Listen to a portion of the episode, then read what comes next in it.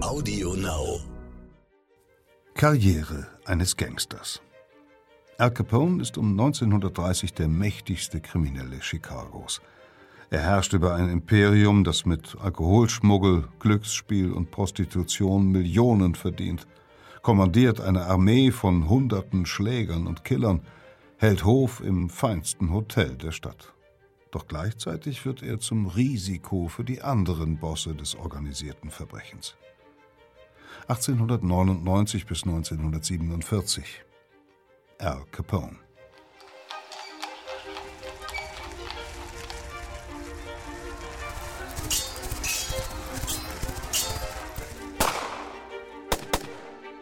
Verbrechende Vergangenheit. Ein Crime-Podcast von Geo Epoche.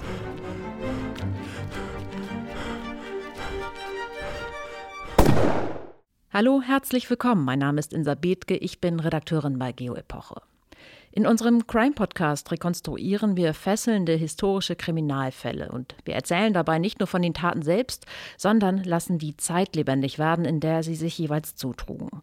Dem organisierten Verbrechen haben wir uns bereits mehrfach gewidmet. In dieser Folge nun blicken wir auf das Leben des wohl legendärsten aller Gangster, Al Capone.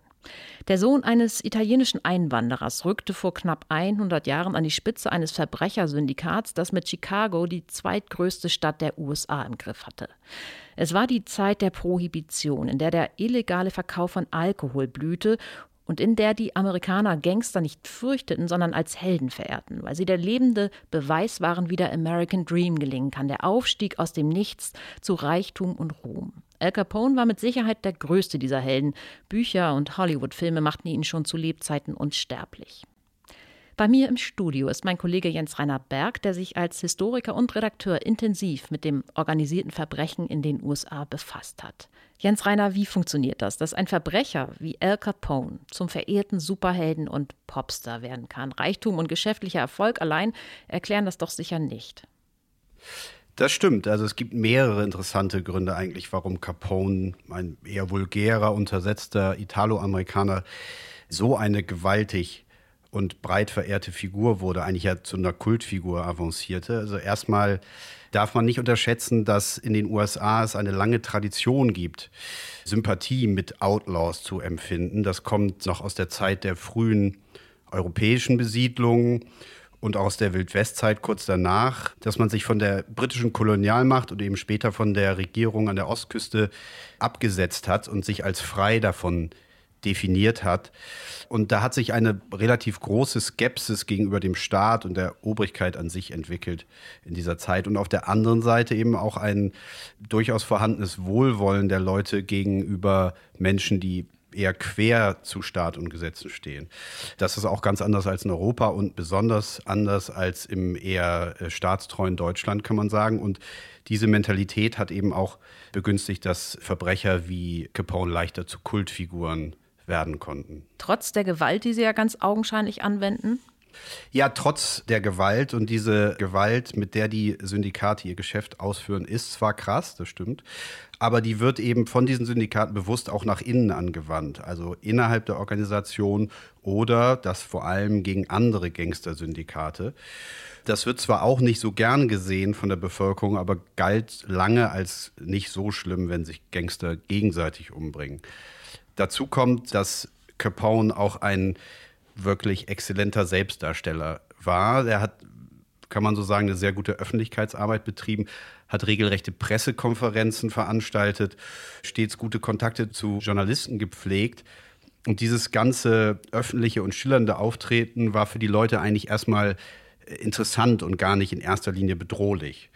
Und er hat das zusätzlich dann auch noch moralisch abgerundet, kann man sagen, durch karitative Projekte, die er unterstützt hat, besonders beim Beginn der Weltwirtschaftskrise, hat sich also in der Armenhilfe engagiert. Aber zentral für Capones Erfolg und auch für das öffentliche Phänomen Capone ist eigentlich noch etwas anderes, nämlich etwas, das die ganze USA in den 1920er Jahren insgesamt massiv geprägt hat. Du, du meinst die Prohibition, also das gesetzliche Verbot von Alkohol im gesamten Land? Genau, also die Herstellung, der Verkauf, der Konsum von alkoholischen Getränken mit mehr als 0,5 Prozent waren in den USA komplett verboten für 13 Jahre von 1920 bis 1933. Und wenn man sich diese Zeitspanne anschaut, diese 13 Jahre, dann fällt einem schon eine sehr interessante Parallele auf, nämlich dass sich der unglaubliche Erfolg von Al Capone ziemlich genau in dieser Zeit aufspannt. Im Jahr 1921 kommt der in New York geborene Kleingangster, muss man derzeit sagen, von, im Alter von 22 Jahren nach Chicago und wird dort schnell zum Top-Gangster. Und 1933, dem Jahr, in dem die Prohibition aufhört, endet seine Karriere. Und das ist eben kein Zufall, denn die Prohibition ist sowas wie der äh, Raketentreibsatz des amerikanischen Gangstertums. Das betrifft Capone im Speziellen, aber eben auch das Gangstertum in den USA allgemein. Und darüber haben wir ja auch schon in der fünften Folge mhm. unseres Podcasts gesprochen in dem es um ein riesiges Mafia-Kartell ging, das sich nach der Prohibition gebildet hat. Ja, aber wie kann es sein, dass das Alkoholverbot die Kriminalität derart anfachte? Denn eigentlich zielt diese Prohibition doch darauf ab, den kriminellen Missbrauch von Alkohol gerade zu unterbinden. Das ist die Idee der Reformer, die dieses Gesetz vorantreiben, das stimmt. Und das ist auch schon eine recht alte Idee, denn schon im frühen 19. Jahrhundert wurden Forderungen nach dem Alkoholverbot laut. Und man muss sagen, dass in dieser Zeit, also im 19. Jahrhundert, die USA auch im internationalen Vergleich, die Menschen dort sehr viel getrunken haben. Das Selbstbrennen von Schnaps war sehr weit verbreitet, auch das private Bierbrauen. Aber für die oft religiös motivierten Anti-Alkohol-Aktivisten war Alkohol meistens mehr als nur ein praktisches Problem, sondern es wurde zu einem riesigen Symbol zu einer Chiffre, kann man sagen, für sämtliche Übel der Gesellschaft. Und man bekämpfte dann mit diesem Aktivismus buchstäblich den Teufel rum oder den Teufel Schnaps und hoffte, dass der Sieg über diese, wenn man so will, Ausgeburt des Bösen das ganze Land besser und jeden Einzelnen auch besser machen würde. Das war also so ein, ein sehr religiöser Ansatz und gleichzeitig war im Spiel aber auch noch ein bisschen die Angst von diesen häufig aus der Mittelschicht stammenden Aktivisten, dass man damit so ein bisschen die Angst vor der Unterschicht formulierte. Nämlich die Idee war, dass, dass weniger Alkohol vielleicht auch bei der Arbeiterklasse zu weniger Widerspenstigkeit, weniger Aggressivität führen könnte. Und als letztes spielte auch eine Rolle Fremdenfeindlichkeit, denn die Bewegung der Anti-Alkoholiker wandte sich sehr stark gegen Immigranten aus Osteuropa denen man starken Alkoholkonsum vorwarf, der ehrlich gesagt statistisch gar nicht untermauert war. Als die Reformer dann 1920 Erfolg haben, als die gesetzliche Prohibition tatsächlich durchgesetzt wird, kommt alles dann ja ganz anders. Ja, also man wollte das Laster ausschalten, habe ich eben gerade gesagt, und erreicht im Prinzip das exakte Gegenteil. Also man befördert das Laster und tut dies auch noch in nie geahnter Dimension. Und im Prinzip ist diese Prohibition eine der größten innenpolitischen Fehlentscheidungen der amerikanischen Geschichte. Es passiert nämlich Folgendes. Die Leute sehen in der Masse eigentlich nicht ein, warum der Staat sie davon abhalten soll zu trinken und machen einfach weiter. Und es wird schnell deutlich, dass die Prohibitionsaktivisten zwar laut waren, aber im Prinzip doch nur eine Minderheit vertreten. Und gerade in den Städten, aber eigentlich auch im ganzen Land wird einfach weiter getrunken. Der Alkoholkonsum ist weiterhin sehr hoch, aber er wird nun illegal befriedigt und in großem Maßstab. Und das betreiben auf einmal jetzt diese Gangstersyndikate. Mhm. Und, und Capone ist sozusagen zur richtigen Zeit am richtigen Ort. Capone ist, kommt genau zur rechten Zeit, das stimmt, und auch an den richtigen Ort. Er kommt in die Midwest-Metropole Chicago. Und das Syndikat, dem er da beitritt, zunächst auf einer unteren Ebene und dann sehr bald als Anführer, das sogenannte Chicago Outfit, setzt voll aufs Alkoholgeschäft. Und zeitweise im ganzen Land wird dieses illegale Alkoholgewerbe, das muss man sich vorstellen, zum drittgrößten Industriezweig der USA in dieser Zeit. Das wird alles betriebswirtschaftlich vollkommen durchgeplant. Es gibt geheime Städten im ganzen Land, wo der Alkohol produziert wird. Zusätzlich wird Alkohol in riesigen Mengen generalstabsmäßig eingeschmuggelt, vor allen Dingen aus Kanada und Europa. Und das geht so weit, dass die Syndikate sich eigene Seefrachter zulegen mhm. oder chartern, die den Schnaps dann erstmal bis an die Grenze der US-Hoheitsgewässer bringen. Dann übernehmen dort in so Nacht- und Nebelaktionen, kann man sagen, ganze Flotten von Schnellbooten die Fracht. An Land wird es umgeladen auf Lastwagen dann wird der Alkohol zu Großlagern gebracht und von da aus an die Konsumenten verteilt und an die vielen jetzt entstehenden unzähligen, muss man sagen, illegalen Kneipen.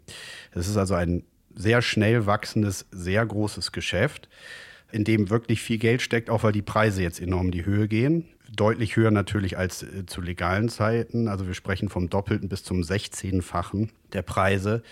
Und so steht Capone, der also voll auf dieses Geschäft setzt, nebenbei auch noch andere Verbrechenszweige bedient, wie Prostitution, Glücksspiele und Erpressung, steht er einem richtigen Imperium bald vor, mit weit mehr als 1000 Mitarbeitern und pro Jahr mehr als 100 Millionen Dollar Umsatz. Er ist also jetzt ein, wenn man so will, ein überaus erfolgreicher Geschäftsmann, der sich auch einigen Luxus leistet. Aber nun wissen die Leute ja, dass seine Geschäfte nicht sauber sind. Ist ihnen das egal, dass er sein Geld auf illegale Weise verdient? Also die, die Prohibition hat noch einen interessanten Nebeneffekt und das ist, dass sich das ganze Wertesystem etwas verschiebt. Denn auf einmal sind diese Millionen von immer noch trinkenden Amerikanern ja eigentlich kriminell. Aber das findet man nun irgendwie okay, sieht das sozusagen als Kavaliersdelikt an. Und die ebenfalls kriminellen Gangster, die den Alkohol besorgen, werden nun zu so etwas wie Komplizen, die ja im Prinzip nichts Schlechtes oder, oder sogar was Gutes tun. Und auch dieser Wertewandel, dieses Denken führt dazu, dass der Heldenstatus von solchen Leuten wie Capone möglich wird. Aber warum gehen nicht zumindest Behörden und Politik massiv gegen die Gangster vor? Die könnten doch diesem Mythos einfach Fakten entgegensetzen und den illegalen Handel verbieten. Das ist im Prinzip eine Geldfrage, denn die Gangster werden nun schlicht so reich, dass sie Politik und Ermittler in großem Stil schmieren können. Von ihren Geschäften gehen Millionen von Dollars, manchmal die Hälfte der Kosten, die die Syndikate haben, gehen als Schmiergeld ein und äh, die Korruption wächst in dieser Zeit massiv und das führt eben dazu, dass sie relativ unbehelligt von den Obrigkeiten arbeiten können. Die US-Gesellschaft hat also im Grunde nur gelitten unter der Prohibition. Kann man das so sagen? Ja, also die Gangster haben profitiert, wie wir gehört haben, und die Allgemeinheit hat bezahlt. Es gibt äh, Versuche, die Kosten der Prohibition, also die entgangenen Steuereinnahmen, die entgangenen Zolleinnahmen, die Ausgaben für Strafverfolgung, auch die Ausgaben fürs Gesundheitswesen, wenn Menschen wegen schlechtem Alkohol Vergiftung erlitten. Da hat man versucht, das alles zu beziffern und man ist darauf gekommen, dass die Summe, die sich da ergibt, wohl sogar etwas höher ist als die Kosten, die die Amerikaner für die gesamte Beteiligung am Ersten Weltkrieg bezahlt haben. Unglaublich. Man geht da aus von einer Summe von gut 26 Billionen Dollar im, im damaligen Wert, was eine unglaubliche mhm. Summe ist. Und dazu gab es eben auch echte physische Opfer, nämlich etwa 1600 getötete Menschen, vor allem Gangster, die bei den Kämpfen ums Geschäft, ums Leben gekommen sind, aber eben auch eine unbekannte, aber sicherlich beträchtliche Zahl von Todesopfern, die an zum Beispiel schlecht gebranntem Alkohol zu Tode gekommen sind. Wie ging es dann zu Ende mit der Prohibition und mit Al Capones Karriere? Also bei der Prohibition erkannten die verantwortlichen Politiker irgendwann dann doch, was für ein Monster sie hier erschaffen hatten und nahmen nach, wie gesagt, langen 13 Jahren immerhin das Alkoholverbot zurück. Und Al Capone muss sich neben Problemen mit anderen Bossen, also Rivalitäten, Anfang der 30er Jahre dann eben doch zunehmend mit den Behörden rumschlagen. Das lag zum einen daran, dass es nun doch ein paar nicht korrupte und auch nicht korrumpierbare Beamte gab, die gegen ihn ermitteln.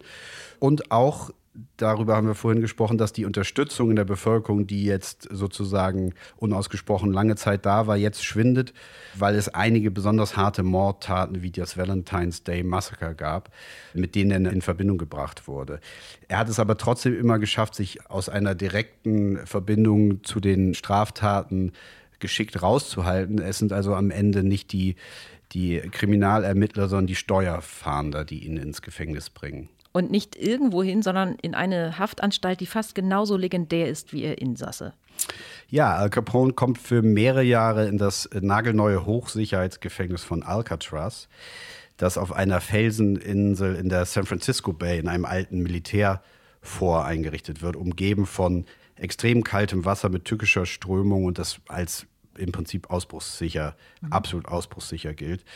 Das wird neu eingerichtet mit großer Öffentlichkeit und ist im Prinzip auch ein symbolischer Akt des Staates gegen diesen Großgangster, dass man ihm ein ebenbürtiges Gefängnis bietet. Er gehört dann auch zur ersten Belegschaft, zieht im August 1934 ein, trägt die Häftlingsnummer 85 und muss sich nun nach dem ganzen Luxus, den er sich vorher gegönnt hat, auf anderthalb mal knapp drei Metern in Einzelhaft leben, muss den Boden fegen, mhm. Toiletten putzen, Anstaltskleidung waschen. Er bekommt so gut wie keine Privilegien. Und es ist schon ein hartes Regime. Also die Häftlinge dürfen eigentlich auch gar nicht miteinander reden. Nun muss man sagen, in dieser Zeit leidet er auch schon sehr stark an der Syphilis, die er sich zugezogen hat, die sein Gehirn angreift und ihn geistig umnachtet. Mhm. Und vielleicht deswegen gewährt der Gefängnisleiter ihm dann doch irgendwann ein kleines Privileg, erfüllt ihm einen Wunsch. Er darf sich mit anderen Insassen eine, darf eine Gefängnisband gründen. Und Capone, der eigentlich komplett unmusikalisch ist, fängt jetzt an, Banjo zu lernen im Knast. Okay, verrückt. 1939 dann darf Al Capone das Gefängnis schließlich vorzeitig wegen guter Führung verlassen. Vielen Dank, Jens Reiner, für das Gespräch. Was für ein Leben, was für eine Geschichte. Karriere eines Gangsters, eine historische Reportage von Jörg-Uwe Albig. Es liest Peter Kämpfe. Stirbt so ein Mythos, umnachtet, paranoid und lächerlich. Tag für Tag sitzt er jetzt fetter und kahler denn je in Pyjama und Hausmantel auf seinem Bootssteg in Florida. Zerstreut spielt er Romme mit alten Freunden, die ihn aus Mitleid gewinnen lassen. Er sieht sich von imaginären Mördern verfolgt, gerät schon in Panik, wenn ein Auto um die Ecke biegt. Seine Sprache ist wirr, mitten im Reden fällt er ins Summen, Singen oder Pfeifen. Gut ein Jahrzehnt lang war Alphonse R. Capone ein Held seiner Zeit. Wie ein Filmstar hat er an diesem Image gearbeitet, hat sich in der Gesellschaft bewegt wie auf einer Bühne. Unermüdlich hat er Interviews gegeben und Pressekonferenzen. Journalisten und Literaten haben seine schöne Kunst des Mordens gepriesen und die exquisite Planung und Ausführung seiner Verbrechen – in der gleichen Tonart wie seine vielen hundert Maßanzüge in Farben von Erbsengrün bis Zitronengelb, seine gepanzerte Limousine, seinen blau-weißen Elfkaräter am Mittelfinger. Hochglanzfotos haben ihn angelnd auf dem Deck seiner Yacht gezeigt und seinen Palast in Florida.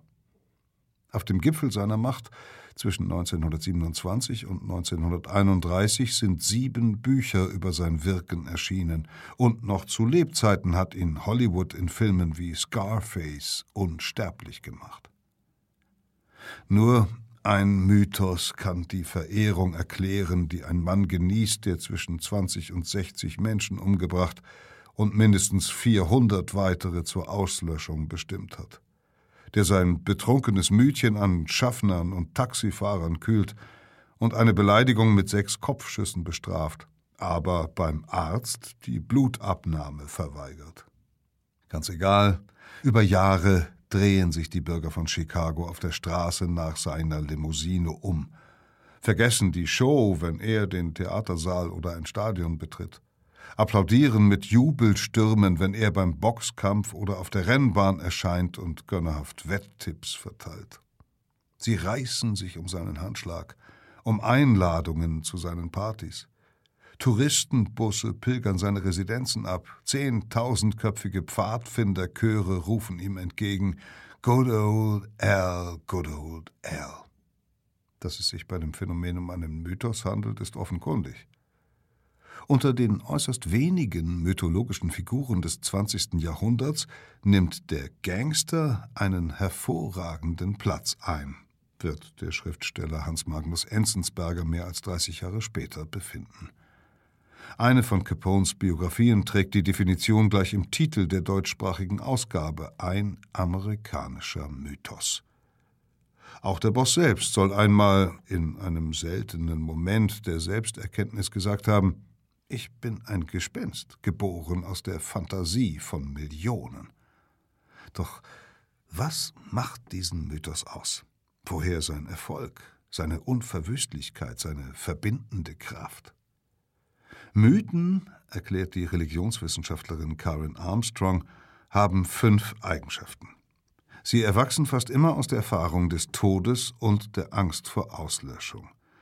Sie sind meist untrennbar mit Ritualen verbunden, außerhalb derer sie nicht zu begreifen sind. Die Stärksten handeln von Extremen, die über unsere Erfahrung hinausgehen. Sie spielen in einer Welt, die neben unserer Welt existiert, und sie sagen uns, wie wir uns verhalten sollen. Tatsächlich ist die Saga vom Gangster Capone ein moderner Mythos, ein Mythos der Großstadt, der Automobile, der effektiven Organisation.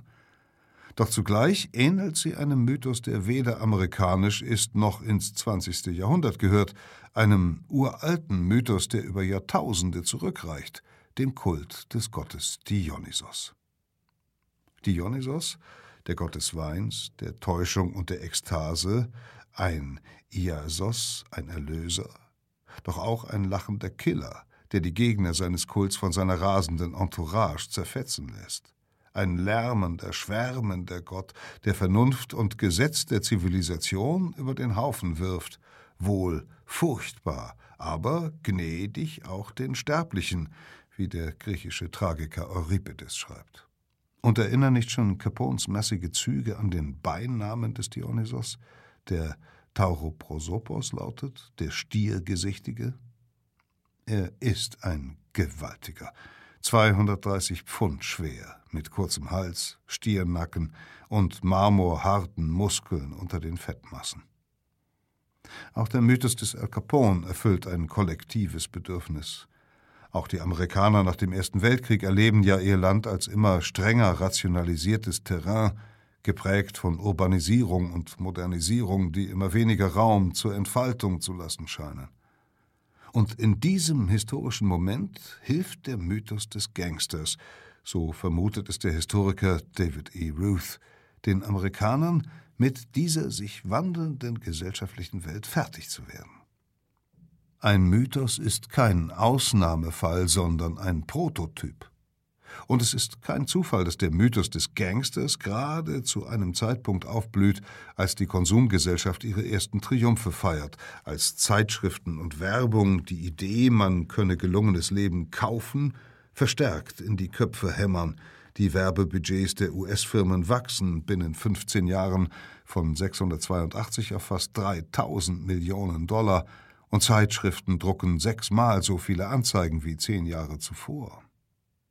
Sehnsüchte nehmen immer erkennbarer die Form von Autos an, von Häusern, Diamanten und Anzügen, und Hollywood produziert die Bilder dazu. Von 1922 bis 1930 steigt die Zahl der verkauften Kinokarten von 40 Millionen auf 100 Millionen pro Woche. Im Geiste des Dionysos, der ja auch der Gott der Täuschung ist, werden Männer wie Capone im Spiegel der Medien zum Inbegriff von Eleganz, von Souveränität, von Überlegenheit über das Gesetz. Wie niemand sonst verkörpern die Gangster die Aufstiegsfantasien des American Dream und die Brutalität und Rücksichtslosigkeit, die nötig sind, sie wahr werden zu lassen. Schon ihr Stil macht Mode. Die perlgrauen Filzhüte mit schwarzem Hutband, die Nadelstreifen Zweireiher mit Weste und weißem Einstecktuch, die Halbgamaschen und die gestreiften Krawatten mit den Diamantnadeln, an denen man sie so unfehlbar erkennt wie den Gott Dionysos am rebenumrankten Tyrsossstab. Wie der Flöte spielende Gott bringen sie dem Bürger neue, wilde Musik, importieren den Jazz aus den Bordellen von New Orleans in die großen Städte des Nordens – auch Capone lässt in seinem Cotton Club gern Stars wie Louis Armstrong, Duke Ellington, Lionel Hampton und Nat King Cole auftreten. Doch vor allem bringen sie, wie einst der lärmende Dionysos, den Alkohol, denn der ist mit einem Schlag knapp geworden im Land der Freien und so selbst zum Inbegriff der Freiheit geworden. Seit dem 17. Januar 1920 ist ein Verfassungszusatz in Kraft, der Herstellung, Verkauf und Transport von berauschenden Getränken im ganzen Land verbietet. Zwar bricht der Alkoholkonsum zunächst ein, doch das noble Experiment, wie es der spätere Präsident Herbert C. Hoover 1928 bezeichnet, ist zum Scheitern verurteilt, denn sein Resultat ist nicht die Ächtung von Schnaps, sondern dessen Heiligsprechung. War Alkohol vor der Prohibition meist entweder Trost der Armen oder erlesener Genuss auf den Festen der Happy Few, erobert er jetzt den Mittelstand, der bislang zum Familienfest lieber Limonade trank. Plötzlich bilanziert nach einem Jahr Alkoholverbot das Trendmagazin Vanity Fair, sind Partys so zahlreich und reichlich bewässert wie nie zuvor. Wer seinem Besuch keinen Drink anbietet, wird seinen Ruf als schlechter Gastgeber nicht mehr los. Und den guten Gast erkennt man, so das Blatt, an den unförmigen Schwellungen seines Mantels, die von verborgenen Gefäßen zeugen. Ohne Flachmann am Gürtel oder am Strumpfband gehen weder Herr noch Dame aus dem Haus. Jede Zufallsbegegnung auf der Straße lässt sich als Vorwand für einen Zug durch die Flüsterkneipen nutzen, die Speak-Easies, die sich als Blumengeschäfte oder Eisdielen tarnen, als Drogerien oder Lebensmittelläden, als Apotheken oder Tankstellen. Allein in Chicago gibt es Tausende von ihnen, gut verborgene Höhlen, die ihre Gäste erst nach Prüfung durch Spion oder Einwegspiegel einlassen. Es sind meist kahle, fensterlose Hinterzimmer, der einzige Schmuck die Flaschenbatterie an der Wand. Und die Frauen, die nun erstmals auch in die Schankstätten drängen, die Flappers mit ihren Bubiköpfen, bloßen Schultern, kurzen Röcken und einer Moral, die so frei flattert wie das Riemchen ihrer Stöckelschuhe. Und auch wenn die Drinks erbärmlich sind, der Service armselig und die Preise ungeheuerlich, trinken ist Kult. Der Eintritt in die Kneipe, die nur Insidern offen steht, wird zum Initiationsritus. Und wer Zugang zum Sprit hat, erhöht sein Prestige und bekommt die schönsten Mädchen, wie es in einem Schlager heißt. Wie bei den Gelagen des Dionysos wird das Trinken zur kollektiven Grenzüberschreitung. Statt Bier bevorzugt man jetzt harte Spirituosen, die in den beengten Schankräumen weniger Lagerraum einnehmen und auf wirksamere Art betrunken machen. Nicht der Genuss zählt ja, sondern der Vollrausch in kürzester Zeit. In ihm gipfelt das gefährliche, das schnelle Leben, das die neue Mode verlangt, die besinnungslose Selbstaufgabe des Körpers, wie es der Historiker Thomas Welskop in einer Kulturgeschichte der Prohibition formuliert, sei es im Krieg, sei es im Rausch jenseits der Selbstkontrolle. Und so schlucken amüsierfreudige Amerikaner, was sie kriegen können. Sie trinken gestreckte, gepanschte, aus Industriealkohol notdürftig trinkbar gemachte Destillate. Sie trinken Bier, das Äther oder wilde Hefekulturen enthält, zum fünf- bis siebenfachen des Vorkriegspreises, doch mit dem Vielfachen an Kopfschmerzpotenzial. Sie trinken statt Whisky einen mit verkohlten Holzscheiten und giftigem Fuselöl aromatisierten Sprit, der sich Moonshine nennt, und mit luftvoll gepumpten und mit Rohalkohol versetzten Traubensaft als Champagner. Sie trinken Jamaika Ginger, gestoßenen Ingwer in 90-prozentigem Arzneialkohol, der Blasen auf den Lippen und Gewalträusche erzeugt und sie trinken sich die Furcht vor dem giftigen Methanol aus dem Kopf, das beim hastigen Brennen entsteht, oder immunisieren sich gegen diesen fatalen Holzgeist durch umso härteres Trinken. So unterwirft sich Amerika dem Gott Dionysos und dessen lärmender Zunft. Mit einem Schlag sind nicht mehr nur ein paar Schurken kriminell, sondern Millionen Amerikaner. Angestellte verwandeln sich in Schmuggler und Schwarzbrenner. Krämer tuscheln über illegale Lieferanten, Destilliergeräte und ideale Hefemengen. Der Hobbykeller wird zur Hexenküche, das American Home zur Schnapsfabrik. Ganze Stadtviertel brennen in Heimarbeit Rohalkohol etwa aus Zuckermais. Hobbybrauer hamstern Do-it-yourself-Zutaten wie Bierwürze oder Bierpulver aus Malz, Hopfen und Trockenhefe – Winzereien bieten Traubenkonzentrate wie Weingel oder Weinziegel an, mit der scheinheiligen Mahnung, sie keinesfalls Gärprozessen auszusetzen. Brauereibesitzer zur Produktion von nullprozentigem Nierbier verdammt, zweigen das Vollbier vor dem Alkoholentzug auf den illegalen Markt ab oder setzen die Prozente anschließend wieder zu – Mehr als 15.000 Ärzte und 57.000 Drogisten beantragen bis Juli 1920 Alkohollizenzen für medizinische Zwecke. Und gleich im ersten Jahr der Prohibition nimmt der Verbrauch an Messwein um über drei Millionen Liter zu. Ebenso entschlossen treten kriminelle Profis auf den Plan. Noch ehe das Gesetz in Kraft tritt, plündern Gangster einen Whisky-Transporter, rauben andere ein Schnapslager leer, stehlen Dritte medizinischen Alkohol im Wert von 100.000 Dollar aus Güterwaggons. Bald schleusen Banden den Stoff aus dem Ausland ein, schaffen ihn in Kuttern oder sogar einem deutschen U-Boot aus dem letzten Krieg übers Meer, schmuggeln 80 Prozent der kanadischen Whiskyproduktion über die Grenze. Und wohl nur das organisierte Verbrechen kann das illegale Treiben vor dem Zugriff des Gesetzes und der Konkurrenz zugleich schützen. Nur Syndikate oder sehr mächtige Schwarzbrenner können jene 350.000 Dollar aufbringen, die etwa das Wohlwollen des Justizministers Harry Doherty im Jahr kostet. Oder das Schmiergeld für 400 Polizisten, die ihre Schnapskonvois begleiten. Gleichzeitig steht ein Volk von Komplizen solidarisch auf der Seite der Durstlöscher, die mit ihrer Bedarfsdeckung astronomische Gewinnmargen erzielen. Und so wächst die Alkoholindustrie allmählich zum drittgrößten Wirtschaftszweig der USA heran. Nirgendwo blüht sie so schillernd wie in Chicago. 60 Prozent meiner Leute stecken im Alkoholgeschäft, räumt der Polizeichef der Stadt ein. Eine Million Dollar landen monatlich, wie ein Gangsterboss berichtet, in den Taschen von Chicagoer Beamten, Politikern und Bundesagenten, um den Strom der kostbaren Droge am Fließen zu halten. Chicago. Über Jahrzehnte zweitgrößte Stadt der USA, auf dem Sumpfland am Südwestufer des Michigansees erbaut und nach seiner Gründung 1837 das Tor zum Wilden Westen – ist das Laster gewöhnt. In dieser Stadt ist der Begriff der kriminellen Unterwelt überhaupt erst erfunden worden.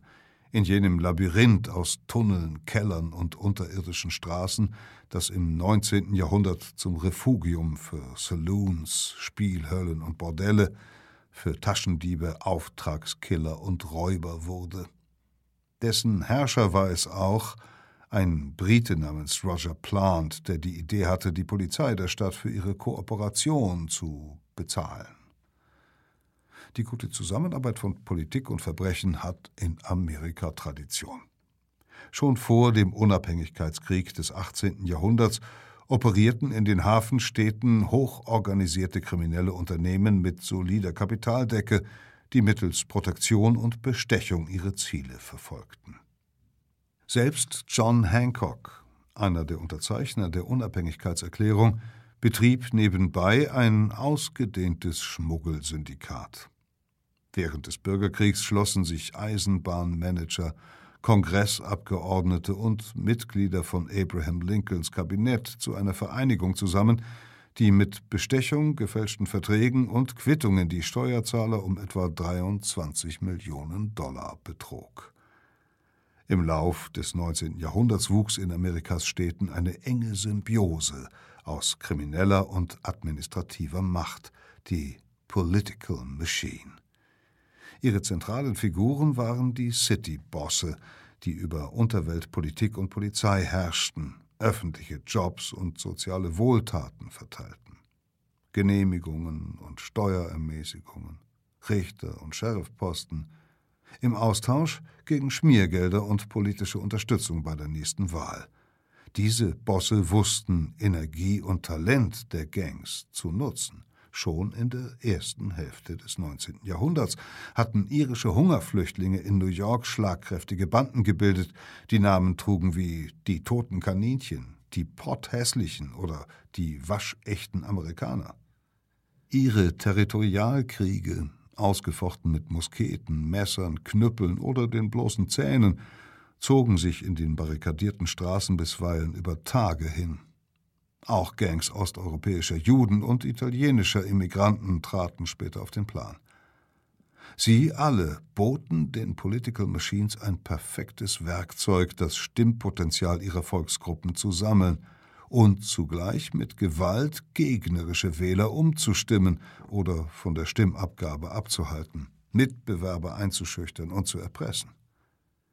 Für die erste allgemeine Bürgermeisterwahl in New York 1834 rekrutierten Demokraten wie Republikaner Armeen junger Schläger, die den Wahlkampf so engagiert führten, dass am dritten Tag der Wahl die staatliche Miliz das Blutvergießen beenden und die Ordnung wiederherstellen musste.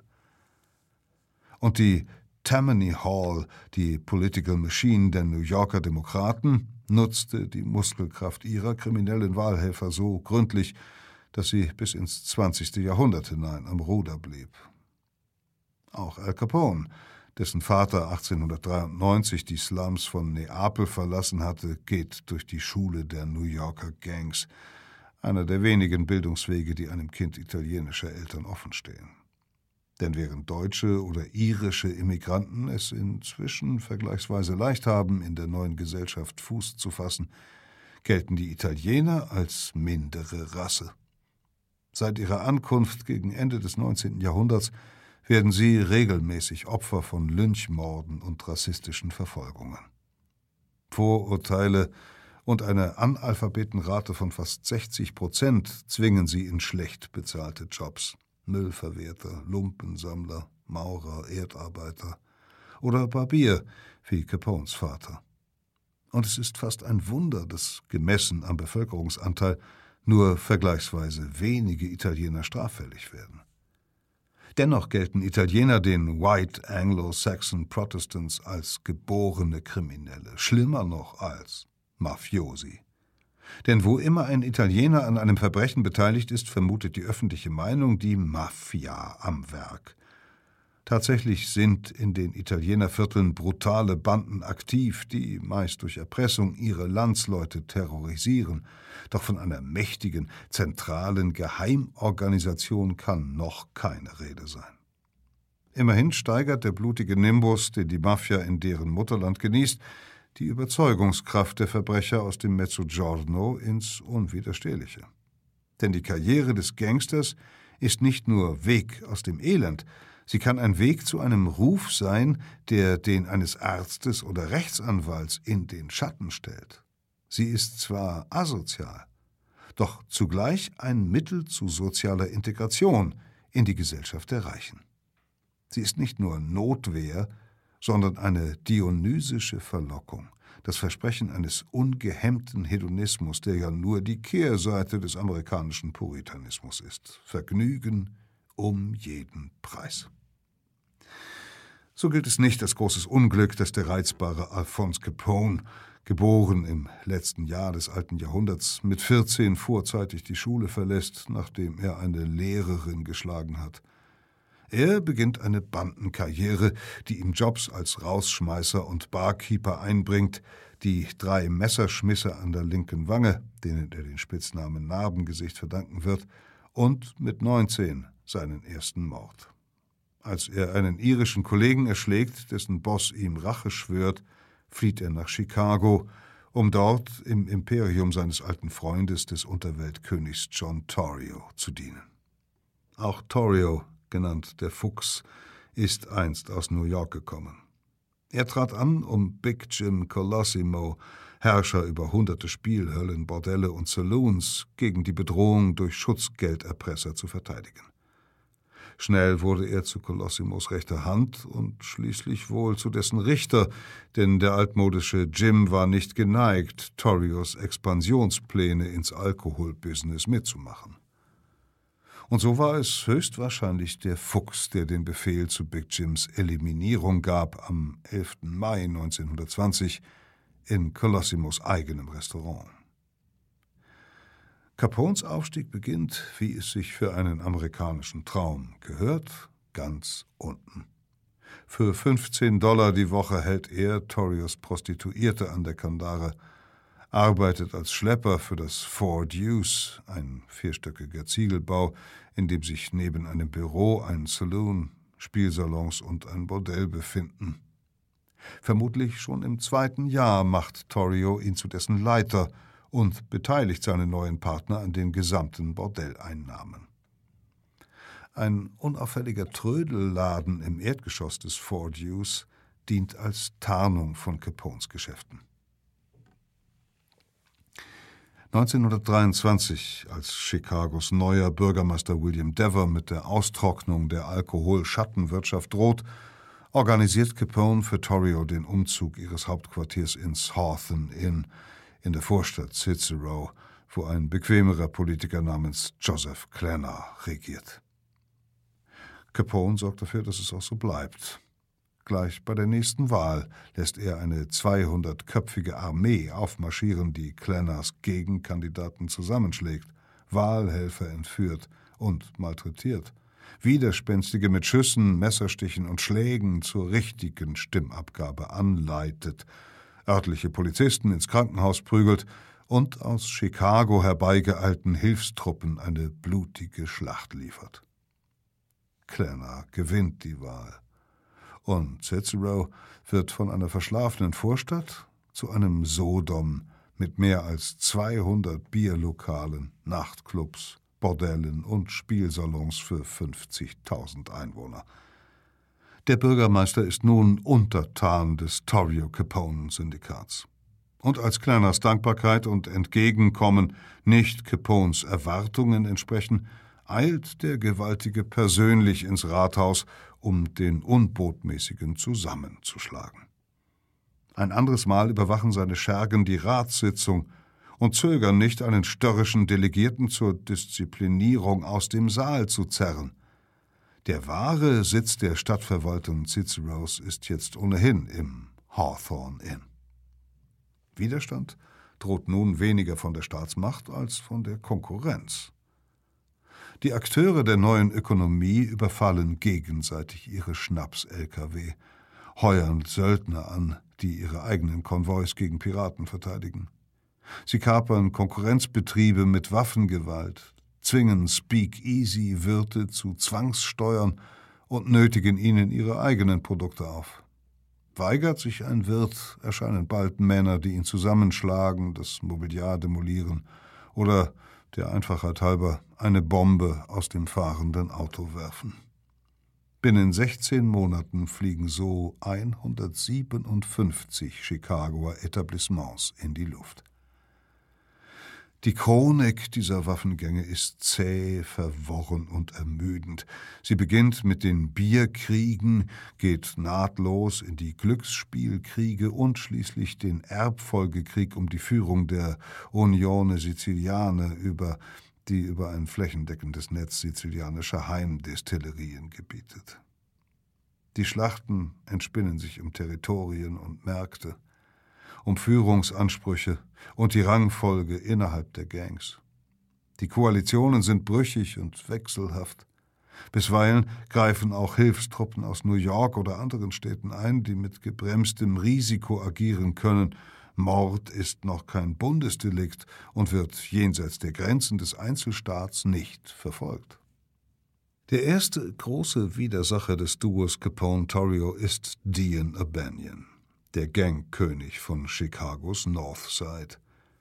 O'Banion ist ein Musikfreund mit schmelzender Gesangsstimme, der in seinem Blumengeschäft mit Hingabe Kränze für die zahlreichen Gangsterbeerdigungen bindet und jeden Abend pünktlich ab fünf mit der Gattin häusliches Glück zelebriert zugleich aber ein brutaler Killer, der während seiner Laufbahn wohl mehr als 60 Morde begeht und vor lauter Jähzorn nach dem Reitunfall eines Partners sogar dessen Pferd erschießen lässt.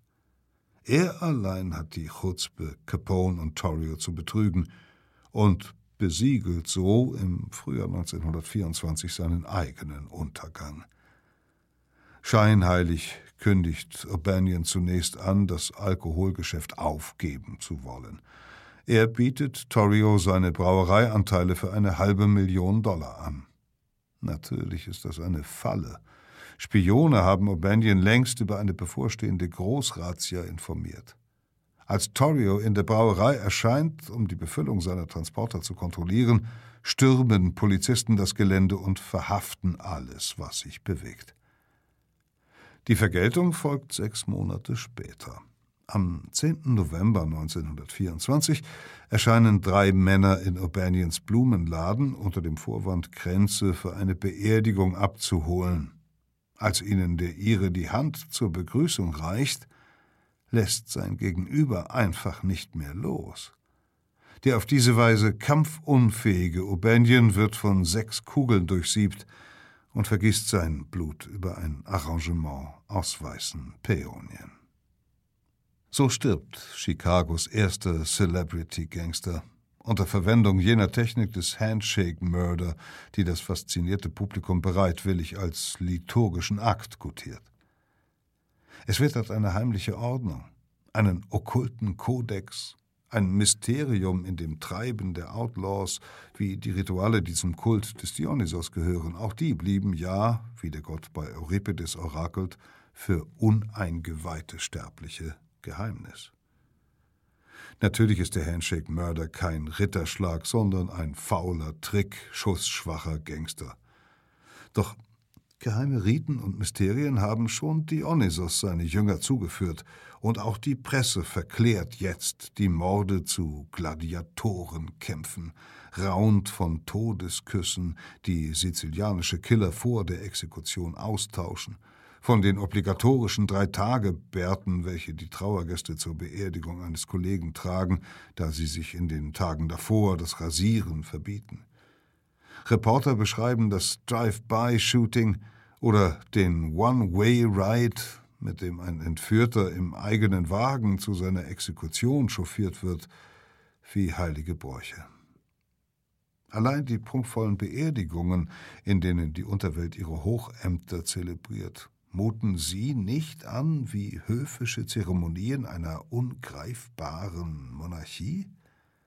Die von Big Jim Colosimo etwa, dessen Ermordung John Torrio angeordnet hat. 53 Sargträger treten auf, darunter Ratsherren, Richter, Kongressabgeordnete und Opernstars, zwei Kapellen, dahinter ein 5000-köpfiger Trauerzug. Oder die Beisetzung von Capones Bruder Frank, überstrahlt von einem riesigen Herz aus roten Nelken und einer monströsen Lyra aus Lilien und Orchideen. Oder die von Capones Opfer O'Banion, dessen Sarg aus Bronze und massivem Silber im Wert von 10.000 Dollar untermalt von Melodien aus Händels Saul zum Leichenwagen getragen wird. Mehr als zwei Dutzend vollbepackte Blumentransporter, 122 Autos mit den Spitzen der Gesellschaft und ein zehntausendköpfiges Fußvolk begleiten den anderthalb Kilometer langen Trauerzug, der am Friedhof auf weitere 5000 Wartende trifft. Ein Korb mit Rosen stammt von Capone selbst. Es gehört zum Wesen des Mythos, dass er die Wirklichkeit ins Erhabene verzerrt, die üppigen Bankette etwa, die der Sage nach die rituelle Exekution prominenter Opfer einleiten, sind in Wahrheit nichts als ein ehrfürchtiges Gerücht. Auch der Baseballschläger, mit dem Al Capone nach einem Festmahl in einem Rasthaus in Indiana eigenhändig drei Verrätern die Schädel zertrümmert haben soll, ist wohl ein Ding der Legende. Und selbst die Souveränität, welche die Pharma den Killern zuschreibt, ist eine Ausgeburt der Fanfantasie. Meist sind die Täter schlecht ausgebildet, nervös und feige und ziehen den Distanzschuss und den Hinterhalt dem Nahkampf vor. Das Leben der Gangster ist nicht Epos, sondern Business. Sie folgen dem Prinzip der Arbeitsteilung beschäftigen Schatzmeister, Spezialisten und Techniker, dazu Handlanger wie Leibwächter, Muskelmänner und Scharfschützen. Immer neue Waffen, immer schnellere Autos erhöhen die Schlagkraft. Der Revolver ersetzt das Eisenrohr, die abgesägte Schrotflinte das Schnappmesser, die Handgranate den Schlagring. Gangster sind es, die zuerst die neu entwickelten Thompson-Maschinenpistolen einsetzen, welche die Polizei als zu teuer und zu unpräzise verwirft, die aber im Unterschied zu Pistolen und Revolvern frei erhältlich sind. Und für den optimalen Einsatz der neuen Waffe entwickeln Capones Männer die Strategie, Wohnungen auszukundschaften, anzumieten und als Hochstände zur Menschenjagd auszubauen. Mit dieser Aufrüstung geht der Krieg in seine heiße Phase. Bis Oktober 1926 sterben 215 Gangster durch Kollegen, 160 weitere bei sporadischen Scharmützeln mit der Polizei. Im Januar 1925 wird auch Torrio schwer in Brust, Bauch und Arm getroffen. Bald darauf kündigt er an, sich ins heimatliche Brooklyn zurückzuziehen und ernennt Capone zum Erben des Syndikats. Al, sagt er, es gehört alles dir. Und so ist Capone mit 26 Jahren Herr über ein Imperium, das mit Alkohol, Glücksspiel, Prostitution und Erpressung 105 Millionen Dollar im Jahr erwirtschaftet. Neben Brauereien und Brennereien, Bordellen, Speakeasies, Nachtclubs und Spielsalons befehligte er bald Rennbahnen und Wettbüros, Lagerhäuser, Boots- und Lastwagenflotten, Gewerkschaften, Geschäfts- und Industrieverbände sowie eine Armee von mehr als 700 Schlägern, Killern und Bombenwerfern. Spätestens 1925 gibt es keinen Zweifel mehr. Der Versuch von Bürgermeister William Dever, Chicago trockenzulegen, ist gescheitert. Capone wagt sich zurück in die Großstadt, mietet für 1500 Dollar am Tag zwei Stockwerke mit 50 Räumen im Metropole Hotel mitsamt eigenem Fahrstuhl, Bar und Weinkeller. Dort geben sich sonntags morgens Chicagos Politiker, Polizeioffiziere und Kneipenwirte die Klinke in die Hand, um Gunstbeweise und Befehle zu empfangen, die Capone verteilt bewacht von den Porträts der Präsidenten Abraham Lincoln und George Washington. Später verlegt das Syndikat seine Zentrale ins Lexington, wo Capone in einer Sechs-Zimmer-Suite im dritten Stock mit nahegelegenem Geheimgang nach draußen residiert, zwischen Säcken voller Bargeld auf einem Orientteppich und Besucher vor dem Mittagessen wie ein französischer König im Morgenmantel empfängt oder im königsblauen Seidenpyjama mit Goldpaspeln. Die Aufgabe eines Gottes ist es schließlich, sich von den Sterblichen zu unterscheiden. Allmählich weicht die neureiche Protzerei seiner Jugend der gediegenen Finesse des Geschäftsmanns. Seinen Spitznamen Narbengesicht, den ihm seine Schmisse eingebracht haben, lehnt er ab und bevorzugt einen anderen, Snorky, was so viel wie elegant bedeutet. Von einer Zeitung, die ihn kritisiert, erwirbt er kurzentschlossen die Aktienmehrheit. Sein Arm reicht in die Parteispitzen und ins Bürgermeisteramt, in jede Behörde und jede Polizeistation – Willig erscheinen die Beamten bei seinen Zahlmeistern, um den Lohn für ihre Frachtexkorten, ihre Preisgabe von Razzien oder die Ausstellung von Passierscheinen zu empfangen. Als Ermittler bei einer Durchsuchung von Capones Geschäftsräumen die Namen von mehr als 200 Kunden finden, sowie Aufstellungen seiner Handlanger in Polizei und Prohibitionsbehörde, Bordellbilanzen und Kneipenregister, dazu Transportpläne für Schnaps und Personallisten der vier syndikatseigenen Brauereien, leiten sie das Beweismaterial an den zuständigen Richter weiter, der die Dokumente umgehend an Capone zurückgibt. 30 Millionen Dollar, so rühmt sich der Boss, lässt er sich die Bestechung der Gesetzeshüter jedes Jahr kosten. Die Polizei, prahlt er, gehört mir. Und macht ihn nicht allein seine Unsterblichkeit zum höheren Wesen? Er überdauert vier Polizeichefs, zwei Stadtverwaltungen, drei Bezirksanwälte. Er übersteht unzählige Razzien, Gerichtsverfahren und Untersuchungen. Die Konkurrenz setzt ein Kopfgeld in Höhe von 50.000 Dollar auf ihn aus. Über ein Dutzend Anschläge werden auf ihn verübt, doch Capone überlebt sie alle. Einem Koch werden 35.000 Dollar für einen Giftanschlag geboten, doch der verängstigte Mann verrät den Plan. An der Kreuzung State 55th Street gerät Capones Auto in einen Kugelhagel, doch der Boss sitzt nicht darin. Daraufhin leistet er sich für mindestens 20.000 Dollar einen dreieinhalb Tonnen schweren Cadillac mit Stahlpanzer, kugelsicheren Fenstern und versenkbarer Heckscheibe, um Verfolger beschießen zu können.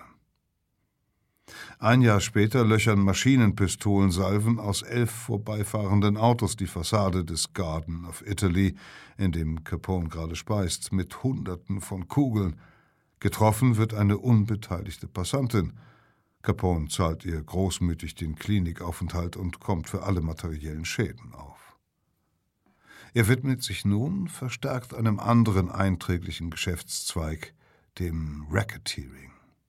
Die Arbeit des Racketeers besteht darin, mit Drohungen und Waffengewalt seine Vormacht über Gewerkschaften, Industrieverbände und Handelsorganisationen zu erzwingen, Preise für Waren und Dienstleistungen festzusetzen und Tribute oder Geldstrafen zu erpressen.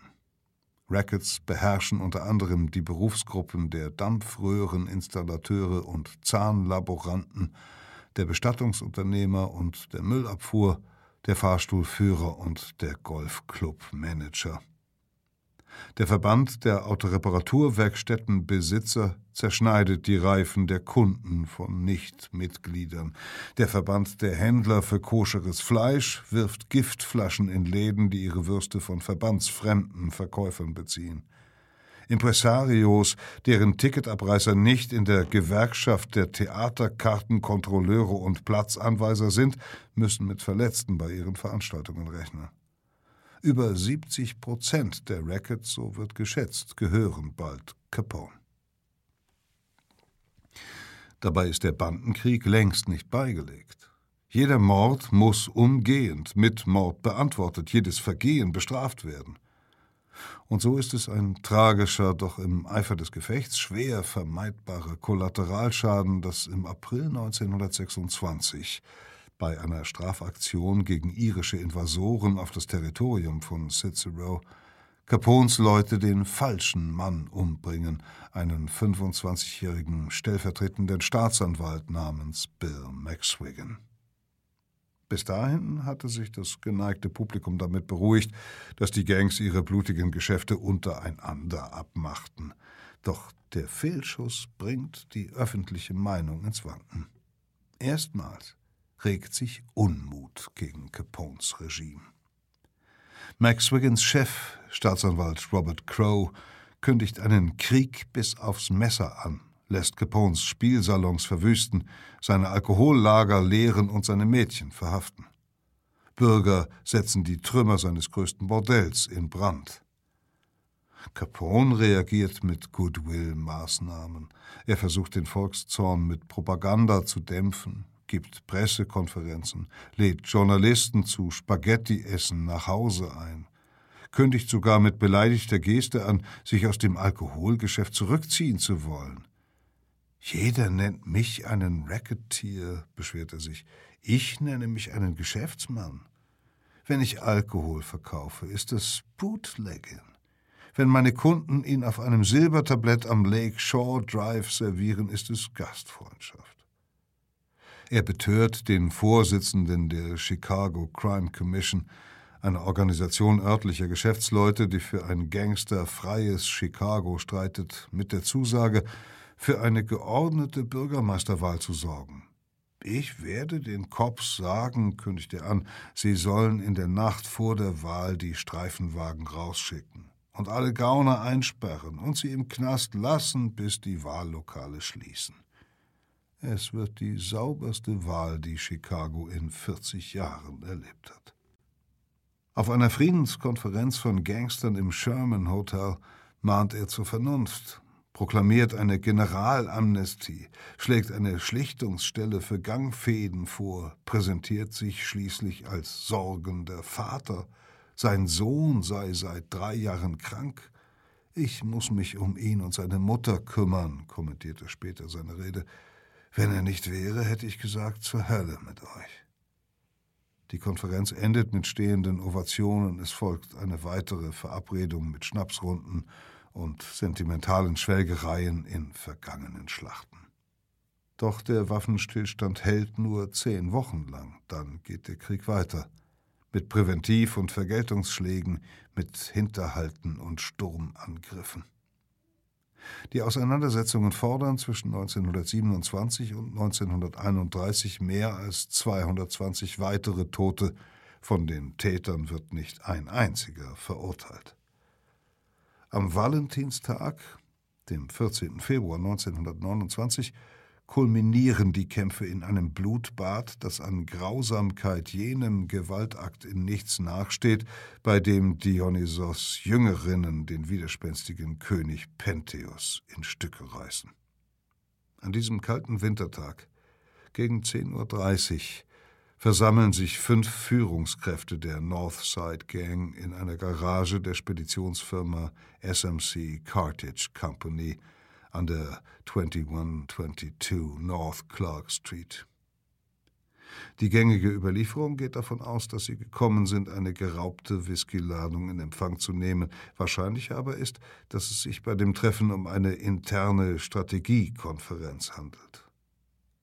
Gegen 10.50 Uhr fahren drei Wagen vor. Zwei Männer in Polizeiuniform betreten die Garage durch das Hintertor. Die Gangster glauben vermutlich an eine vorgeschobene Razzia mit dem Ziel, Bestechungsgelder einzutreiben.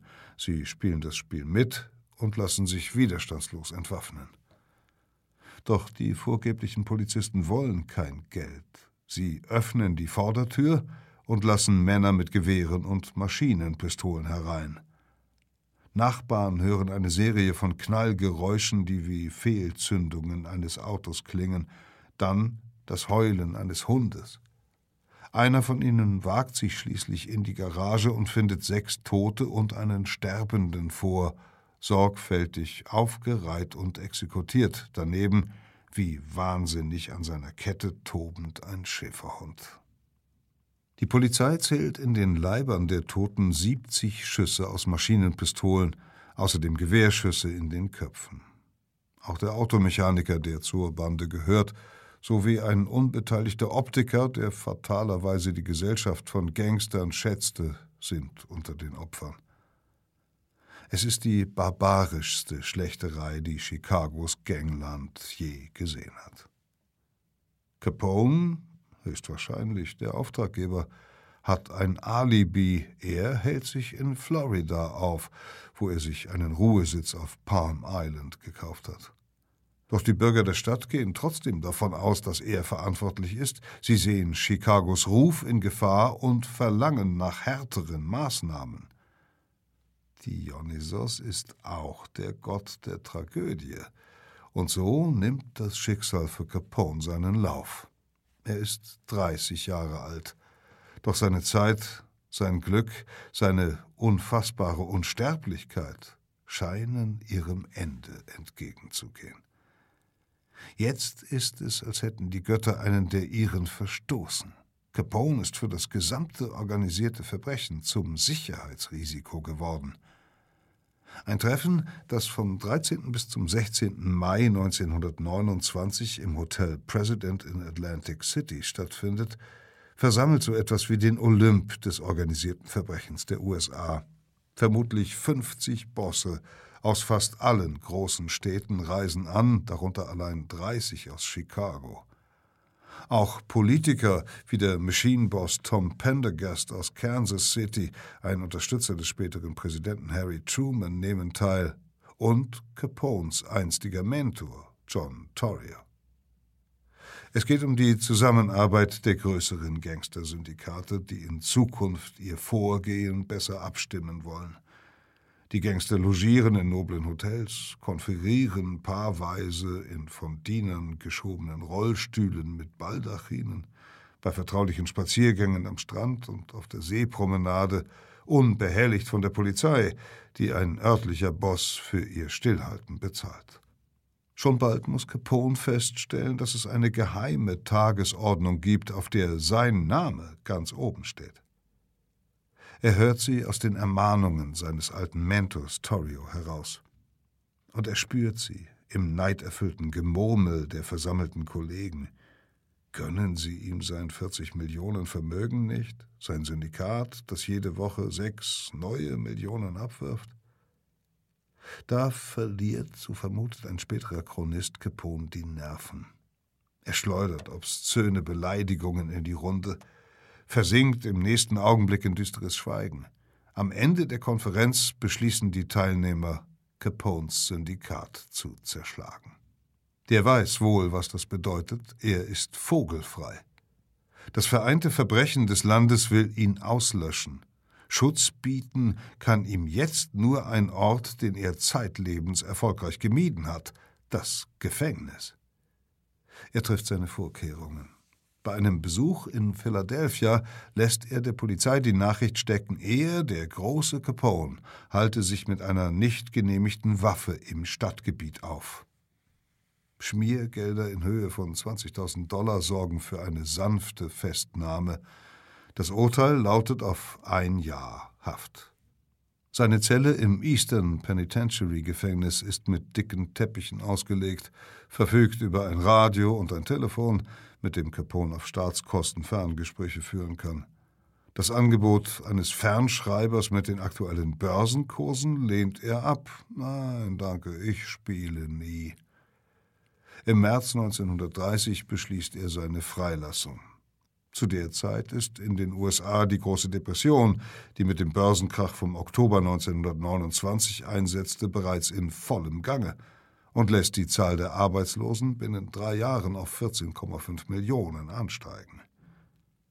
Wie in der binären Psychose hat die Depression die Manie abgelöst, die das Zeichen des Gottes Dionysos ist und die auch die lärmenden und tanzenden Roaring Twenties beseelt hat. Und nirgendwo schlägt sie so hart zu wie in Chicago. Hier erreicht die Arbeitslosigkeit Rekordhöhen. Und als die Verschuldung der Stadt im Januar 1930 gut 300 Millionen Dollar erreicht, ist Chicago faktisch bankrott. Capone füllt jetzt die Rolle des Erlösers, die ihm das Publikum längst zugedacht hat, so maßlos aus, als ahne er bereits die Götterdämmerung. Er spielt den Wohltäter, verteilt Geld an Bedürftige, richtet Suppenküchen ein, die täglich Zehntausende nähren, spendet Puter für Erntedankfeste. Er umsorgt italienische Familien, schickt Blumen, Karten und Geschenkkörbe an Kranke, Hinterbliebene und junge Eltern, spendet Schulmilch an Slumkinder und Subventionen an Waisenhäuser.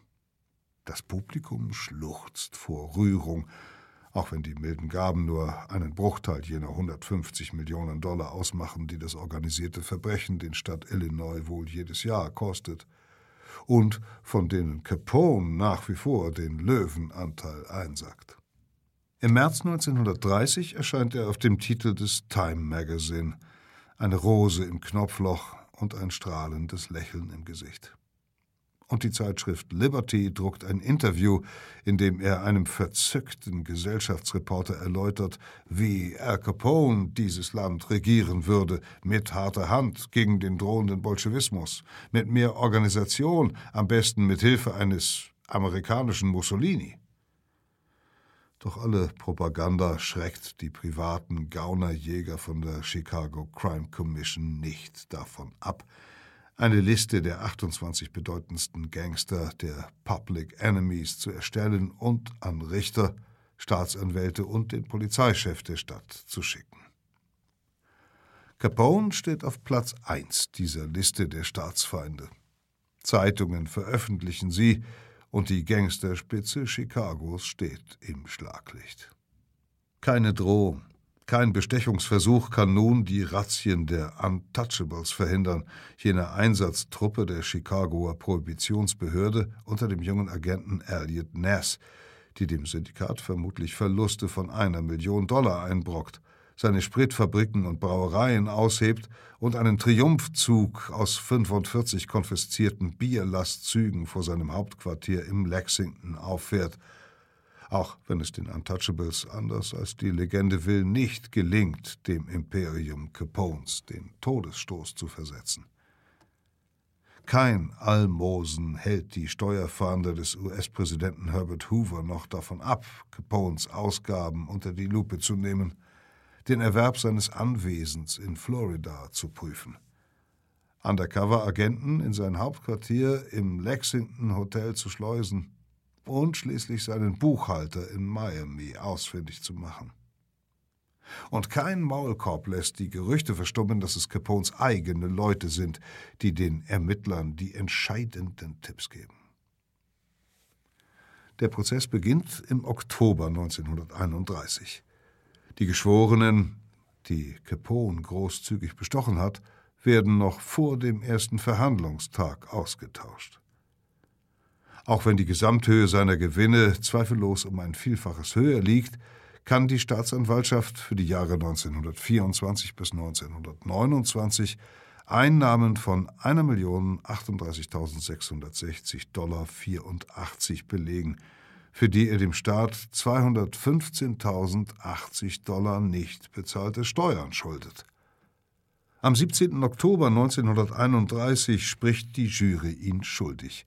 Eine Woche später verurteilt ihn der Richter zu elf Jahren Gefängnis 50.000 Dollar Geldstrafe sowie 30.000 Dollar Gerichtskosten. Nie zuvor ist ein Steuersünder so hart bestraft worden.